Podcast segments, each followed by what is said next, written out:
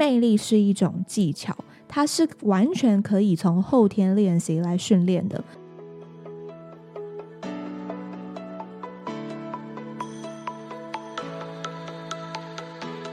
Hello，大家好，欢迎收听四理想生活。这是一个和你一起学习沟通、拥抱成长、迈向自由的频道。我是 Leslie，祝大家这个开工愉快。这个今天第一天上班，这个欢迎回来上班。今天这一集呢，想要跟大家聊一下“魅力”这个词。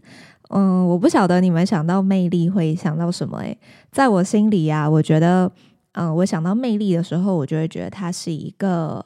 呃，这个很会说话，就是口才很好的人。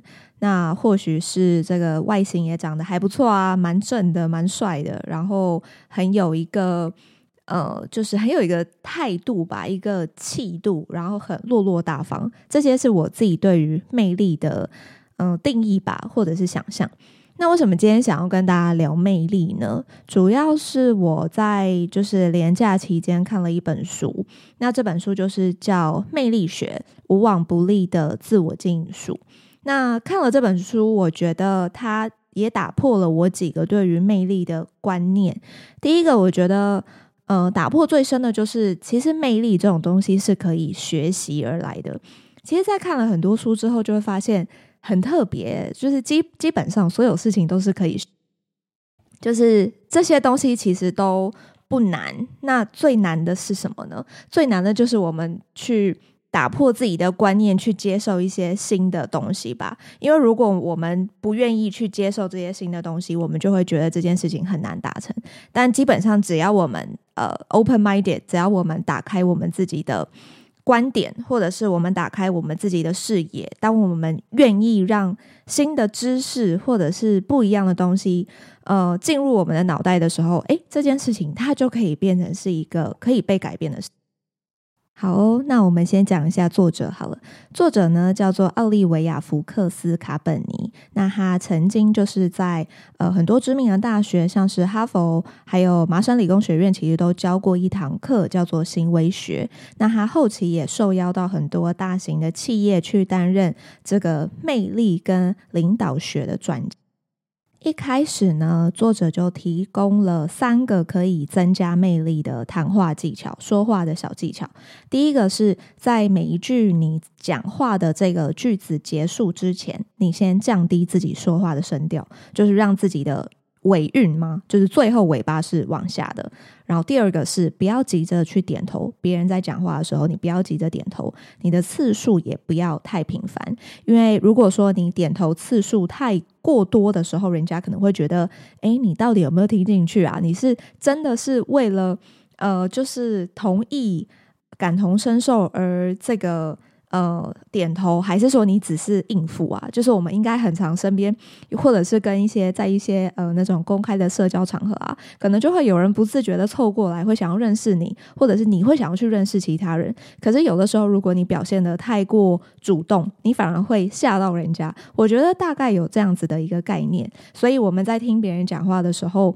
我们不用急着点头，但是我们可以可能是，诶，当他真的讲到一些重点，是你非常认同，而且你也会想要呃表达出你的一些意见或立场的时候，你可以透过点头来告诉他你心里的看法。我觉得这个才是一个比较有价值、比较正向的一个社交的交流吧。第三个呢，就是当你在开头要讲话之前，先停顿两秒。这个我自己在录 podcast 的时候，我也觉得确实蛮好用的。在我自己会经常回去听我以前录的 podcast，然后我会觉得一开始我的讲话语速，呃，一开始是过慢，然后录到中间段的时候又会有一种过快，因为我会很想要。分享就是我的一些观点，或者是我的一些想法。可是当我有的时候讲话太快的时候，反而会导致听众呃在听的时候不是这么的清楚我的观点。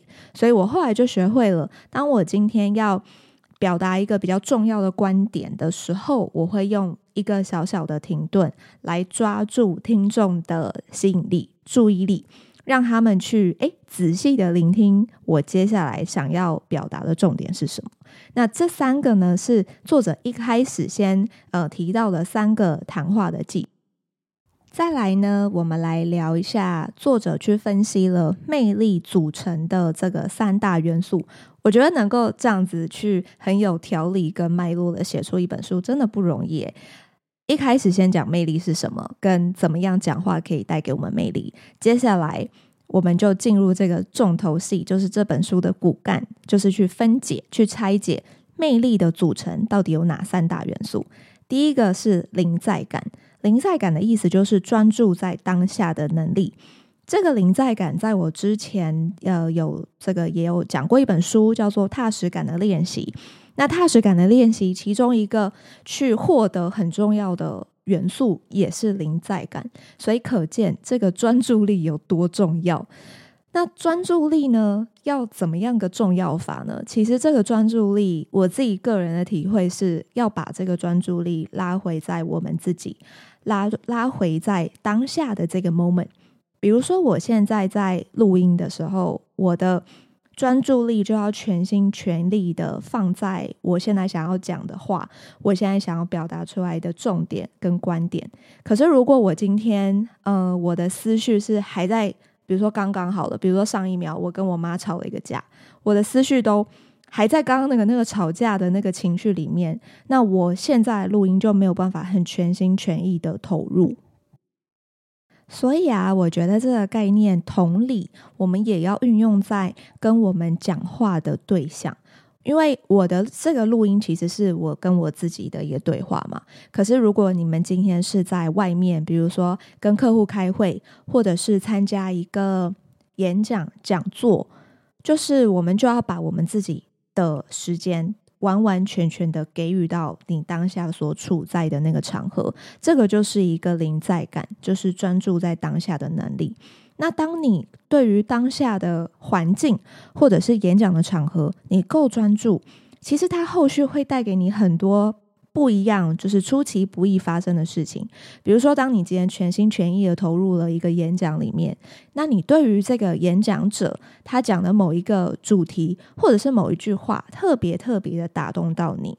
那甚至呢，因为你受到他的这个鼓励，而给了你一个勇气，是诶，你会想要上前去跟他认识，会想要跟这个作者或者是这个演讲人多聊几句。这个其实都是来自于你刚刚是完全全心全意的专注在那一个场合，所以，呃，你在之后有勇气去上前跟他一对一的这个谈话嘛？那说不定你跟他一对一谈话之后，会再开启更多合作的可能。我觉得这个都会有可能发生。所以专注力，专注在当下的这个场合、这个 moment、这个时间是非常非常重要的第一件事情。第二个呢，就是影响力。影响力包含什么？像是啊、我们个人的一些专业能力啊，或者是我们的一些嗯、呃、特色、特长，或者是专长，这个都是我们的影响力。那这个影响力就会来自于我的专长、我的专业能力要怎么样能够带给别人价值。别人会先看到说，诶，这个人的专业能力，比如说是。呃，是很厉害的这个软体工程师。那他过去他其实也有经营自己的呃部落格，去写一些自己的一些技术，分享自己对于技术的看法。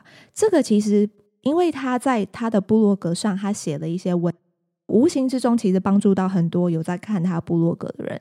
那其实这个就是也渐渐的在建立他的这个在技术领域的对其他人的影响力。那这个影响力其实就不见得是呃面对面的，不见得会一定要见面才能够形塑你的影响力。包含像现在大家很常用的社群软体嘛，其实很多社群软体上面为什么会有一些 KOL，为什么会有网红出现，也就是因为他们在这个社群软体上面慢慢的去建立他们对他们自己粉丝的这个影响力。第三个呢，就是亲和力。亲和力很简单，可以去呃理解，就是我们对人友善的能力跟呃这个利他主义者。那不是说我们今天一定要是一个帮助别人的人，但是呢，我觉得基本道理就是要对人友善。比如说，当今天别人在讲话的时候，你有没有认真的聆听？还是说，你今天听到一个跟你是站在对立面的立场？你就迫不及待的想要打断他，然后想要去反驳他，甚至呢，就直接把这个话语权就是抢过来抢到你手上。那我觉得这个就不是一个对人友善的一个态度的表。所以我们可以简单的归类一下，展现魅力最基本的原则就是很专注的、认真的聆听对方的说话。再来呢，适当的去展现出你的影响力、你的专业能力。再来，基本的就是你要展现出这个对人基本友善的态度，要去呃试着同理对方，试着理解对。举一个这个生活中的小例子，当你们在和不管是朋友，呃，我觉得举陌生人可能会好一点。你们在跟一个陌生人一个社交的场合第一次见面，然后你们在可能是针对刚刚的呃演讲啊，或者是一个技术讨论，你们在做一些交流。结果呢，突然有一个人呃打断你们，插入想要 join 你们的这个谈话，可是他并没有去。呃，聆听，或者是在你的这个周围，你在发表你的意见的时候，诶，对方听的不是这么的专心，甚至可能一直，你知道，现在大家很常就是会这个手机拿起来查看嘛，滑一下，或者是一直看手看手表看时间。那么这种就是你会已经很明显的嘛，就是你已经被其他事情分心了。那这样你你当下会有什么样的一个想法？可能我觉得最明显的就是你一定会觉得这个人没有很专心听你讲话，那么他都表现的没有很专心听你讲话了，你还会去相信这个人吗？其实很难，对不对？因为在一开始他不够专心的时候，其实你就已经被发了一个黄卡了，就是已经被发了一个黄牌。那如果之后这个人啊，他又来，嗯、就是跟你问说，能不能跟你的公司有一些商业上的合作往来啊，或者是想要跟你就是有进一步的一些合作的讨论，甚至会想要邀请你去，呃，比如说他们的公司做更多的，比如说演讲、教育训练这样子的场合，请问你会答应吗？我觉得很难，因为第一个，你从他之前跟你谈话的这个呃行为表现上，你就已经觉得这个人不是这么的可靠。所以这个就带出一个很好玩的一个研究，就是其实医学上早就已经证实了，就我们的大脑它是会从外在呃外显的因素来判断实际发生的原因，而我们在大脑在判断原因的时候，其实总是会跟自己有关。其实我们最在乎自己的人就是自己。我们只在乎自己，我们眼里都只有自己。所以，当今天对方是一个呃，比如说，当他今天在听你讲话的时候，他一直眼睛往上飘啊，或者是一直呃不时不时的看手机，你不会知道他背后发生了什么故事。也许是他们家早上可能出门的时候，他妈妈身体不舒服。对不对？或者是他今天早上出门的时候，他老婆可能滑了一跤或什么的，他其实很担心。但是我们并不会知道他的故事，我们只会把这些和自己的部分关联在一起，所以我们会去判断说，哦，这个人感觉不太靠谱，甚至是啊，这个人他一直好像有种很焦虑的感觉，会不会是他的公司其实出了状况？所以在我们自己要学习去呃让自己更有魅力之前，我们要先为自己建立一个全新的观念，就是看到的事实不一定都是最正确的。我们必须假设自己遗漏了很多很多的资讯，这个就是不要太相信我们自己的大脑，因为就像费曼说，最容易欺骗我们的其实就是我们。那么我们的大脑除了很容易欺骗自己之外啊。我们其实也很讨厌一种东西，叫做不确定性。不知道大家有没有曾经有过这种经历？我相信应该都会有。就是当我们发出一则讯息，不管是给你喜欢的对象，或者是给一个你想要邀约的客户，结果呢，被已读不回的时候，请问你们会出现什么样的情绪？可能会有担心，可能会害怕，可能会开始焦虑。可能开会开始怀疑说，诶，我我我刚刚是不是哪里讲的呃不够好，或者是呃让他这样子就是不回我了，我是不是哪里做错了？开始会有这种自我的批判，然后你的脑袋啊，就是会不停的去反复思考，说我是不是说错话了？他到底在想什么？那么在这本书里头，其实这个是我觉得作者最想要表达的观点跟关键，就是我们很容易都会被我们自己的头脑所蒙蔽。第一个是我们以为看到的事实就是百分之百正确的。那么当我们相信了这个事实之后，我们可能会有一些呃负面的情绪出来，比如说就像我刚刚讲的焦虑啊，呃，自我这个批判啊。那我们如果没有好好的处学习跟这一些坏情绪相处，其实是会阻碍我们去呃发展出自己的魅力所在。接下来呢，作者就分享了学习和不确定感相处的方法。首先呢，第一个就是将不适感去污名化。不适感，我们可以把它想象成是一种不舒服的感觉，就是一种焦虑啊、自我批判。这个我们每一个人都经历过。那么，第一个我们要做的就是勇敢的接受这种感觉，它不会不见，它也不可能不见，因为我们每个人大脑一定会有这种感觉。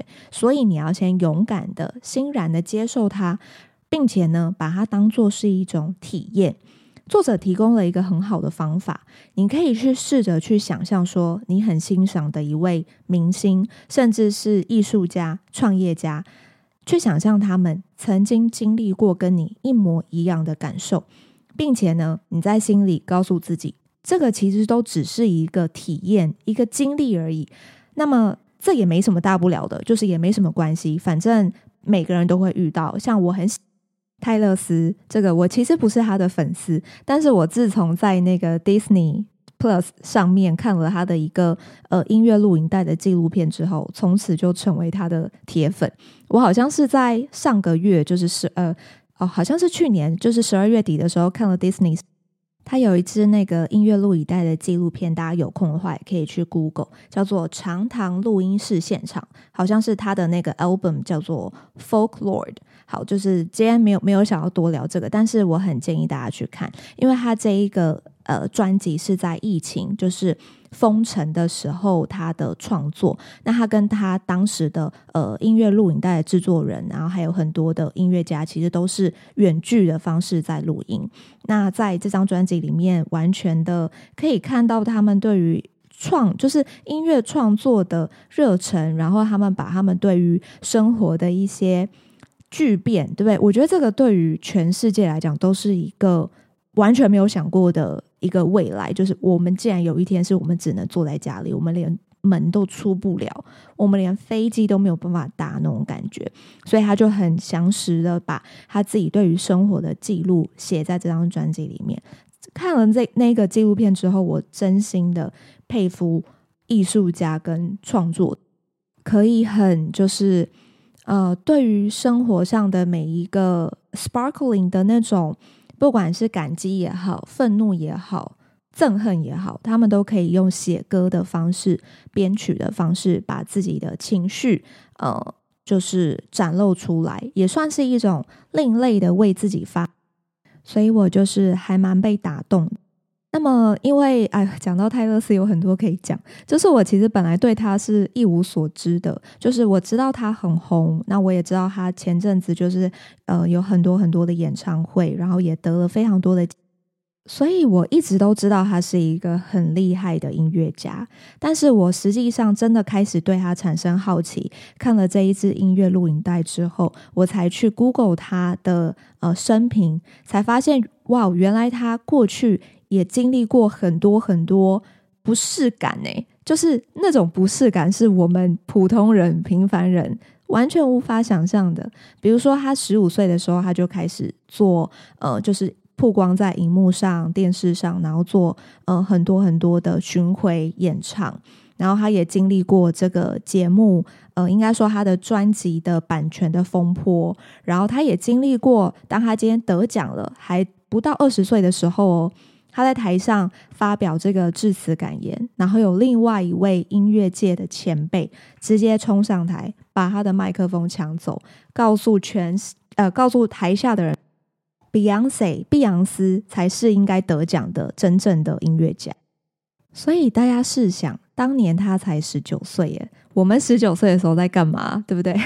就是他，我我会认为说，哦，我看了他这一段过去的生平，会觉得哇。那他现在能有这样子一个非常伟大的成就，相当的不容易，也代表他不断的在为自己去建立更强大、更强大的这个心理素质。这个更强大是跟谁比呢？永远都是跟自己比。大家如果去 Google 这个新闻，就是当年他被那个抢麦克风，媒体就称他为这个可怜的小猫。但是呢，今年三十四岁的他，他在也在前几天的这个格莱美奖里面，他第四次拿下了最佳专辑。所以啊，如果说十五年前，当年十九岁的他在台上被受到这样子的一个洗礼，他就放弃了音乐这条路。他就觉得啊，跟自己过不去，他就觉得尴尬，他就走不下去了，就没有现在的泰勒斯。所以我觉得这个就是我们要学习的，接受自己的这一种，呃，遇到不管是外在的，甚至是内在的，我们都要去接受我们自己会出现这种不舒服的感觉，然后呢，全然的接受它，把它当做是一个体验。所以再讲回来。作者提供的练习呢，就是想象一个你很喜欢的一个、很崇拜的一个明星，或者是一个创业家、一个艺人，你就想象他过去其实也曾经经历过一切，你就接受说，诶，其实每一个人都是这样子，呃，接受过来的，就把这件事情放下，其实就好了。第二个呢，就是选择中和自己的负面情绪。这个综合的意思就是告诉你说，你得先接受有负面情绪，然后呢，告诉自己，其实我的想法不一定是正确，我看到的不一定是全貌，所以我们要去避免过度的怀疑跟过度的思考，去纠结在呃别人的一个眼神啊，或者是一个态度。其实我自己也有的时候也会这样。会觉得说，诶，别人这样子的一个眼神，是不是我怎么了，还是我做错了什么事情，让他觉得说，呃，不舒服？但或许是他真的是身体上的不舒服啊，但是这个不舒服不是我造成的嘛？但是呢，我的大脑看到了这个表面上的事实，就会先自动的跟自己去建立起一个关联，让我去以为说啊，他这样子的一个眼神总是跟我有关。这个其实也是要告诉我们自己说。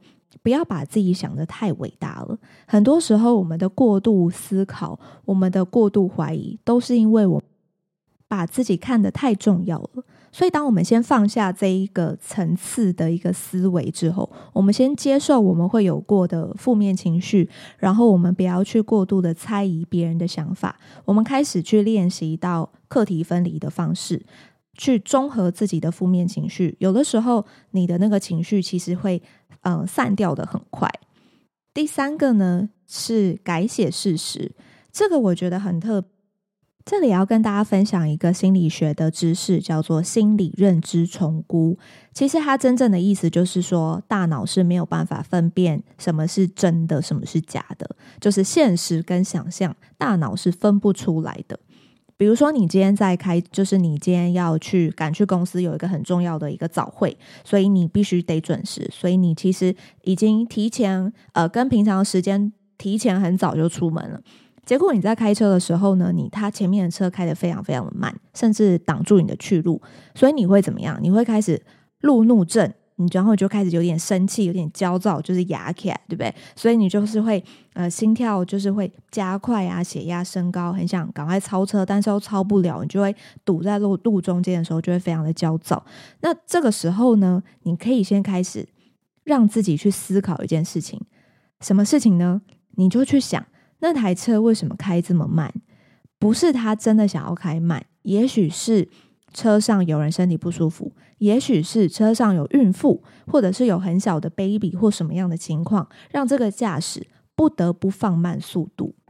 这个就叫做改写事实。所以呢，当你这样子想的时候，你就会让你自己的心情平静下来、平和下来，然后告诉自己说，其实他也不是不想开快的，他肯定有什么原因。你再多等待一下，可能下一个绿灯，你再切换一个车道，你就可以绕过它了。就是不要浪费自己的情绪在这一些很无所谓的小事情上面。当你这样子去帮助你的大脑去改写事实的时候，你的心情就会轻松很多，你自己的血压也会升，就是不是升啦，就会降下来。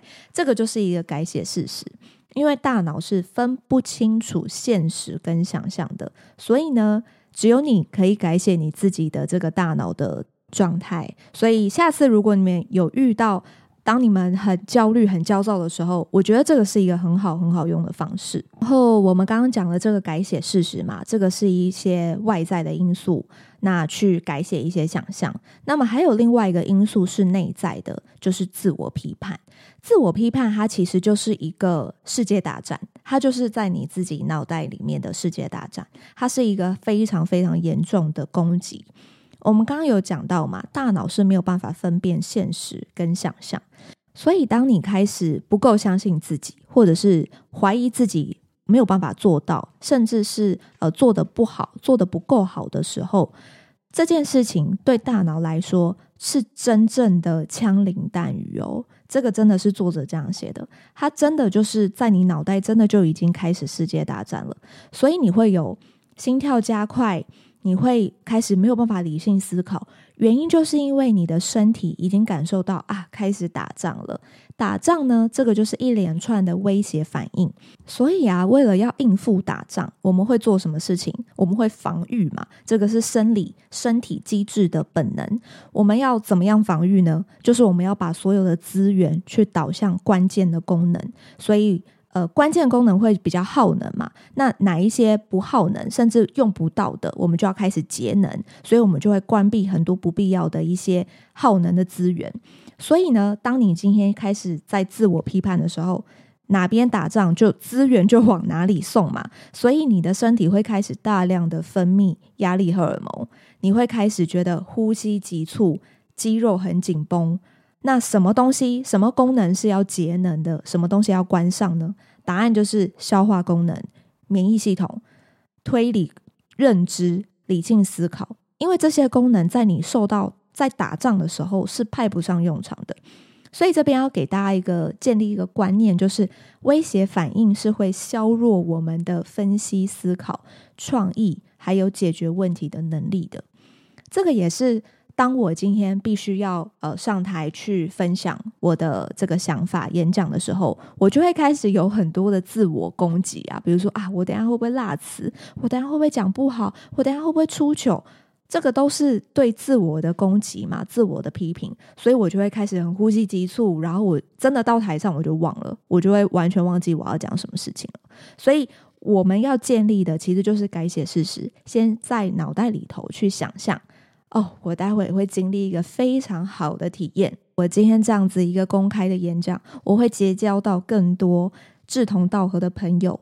我相信今天的这一场演讲会是我人生中很棒、很棒、很美好的一个体验。当我在脑袋里有这样子的想象画面的时候，我的呼吸就降下来了，我的心绪、心思也就更稳定了。那这一些。稳定其实就会帮助到我去完成一个很好的一个体验，很好的一个演讲。好啦，那最后呢，给大家总结一下这本书《魅力学》带给我的四个很重要的观念。第一个呢，就是我们要拥有魅力之前，我们要先对自己有足够的理解跟接纳。接受自己会出现的这种不舒服的感觉，也可以去试着想象你很喜欢的一位明星或者是创业家，他们过去也是也曾经历过这样子的一个心理不舒服的一个状态。第二个呢，当感到焦虑或者是面临压力的时候，其实你们是我们啦，其实很难真的去控制我们的脑袋要想什么。那么，之所以我们会放不下，我们会一直去纠结，就是因为大脑是很讨厌不确定的感觉嘛。所以呢，当这个不确定的感觉出现之后，大脑就会有这个故障的讯号产生。所以呢，我们在这个时候，我们就必须要有意识的去提醒自己，学习跟不确定的感觉相处。全然的接受每一种发生的可能，告诉自己这只是一个人生中的一个体验，只是一个小经验而已，也只不过是大脑产生的副作用。第三个，压力产生的威胁反应会削弱我们的分析思考能力、我们的创意能力，还有我们解决问题的能力。第四个，也就是我们可以做的改变，就是。为自己编造一个全新的现实片段，善用心理想象的画面，就像我刚刚讲的，我要上台演讲之前，我先想象我会经历过一场这个万人轰动，然后大家每一个人都非常 enjoy 在我的这个呃演讲里面，这样子一个很美好的体验，却告诉自己，我们想象一下自己成功的那个样子，其实潜意识就会开始传递大量的这个信心讯号。信心讯号呢，就会产生连锁的反应，去贯穿我全身上下每一个身体的细胞。那这样子一个好的联想，也会让我自己的肢体语言更为，就是更加的稳重、安定，还有大方。所以作者就强调，只要我们把每一种可能的结果都想清楚了，最理性跟最合理的做法，就是把这件事情放下。不要再去想它，然后呢，照常过你的日子。等到时候到了，你就会采取你应该有的行动。所以啊，节目的最后也想跟大家分享一下我看完这本书的想法。我觉得一开始我认为的魅力，就是他是一个长得很好看的明星，或者是他很会说话的一个呃演员，甚至是艺人等等的。那么，在我过去的观念里面，我一直都认为魅力是外向者必备，就是应该是说只限于外向者拥有啦。然后它是一个与生俱来的能力。但是我看完这本书之后，我觉得魅力是一种技巧，它是完全可以从后天练习来训练的，不见得是要有很好看的外表，或者是很会说话、很好的口才才一定才有魅力。其实魅力很重要的一个重点就是忠于自己。做你自己，不需要去改变你自己原来的性格。那么魅力呢？其实也是投射出你对于自己的临在感、影响力，还有亲和力。只要呢，你把这些东西都内化到你的心里，并且你全然的接受当下每一个发生的可能，透过这样子的一个心理的状态，相由心生嘛。你的心理状态是怎么想的？你外在的这个，不管是容貌或者是你的肢体语言，其实就会显现出来你这个人的样子。所以我觉得魅力的真谛啊，不是在于有多少的这个群众去 follow，而是来自于你多相信自己，你多爱护自己，然后呢，你。散发出来那一种给人的价值跟鼓舞人心的那种力量跟光芒，这个就是属于你自己的魅力。那么你就会是全世界最有魅力的那个人。好的，那么今天的节目就到这边，很开心这个今年龙年的开工的上班第一天，能够选择我的声音来陪伴你们。期待我们呢都能在新的一年每一天都能比昨天的自己更进步。每一天呢，都能更往自己想要的理想生活前进。我是 Leslie，谢谢你们收听，我们下集见，拜拜。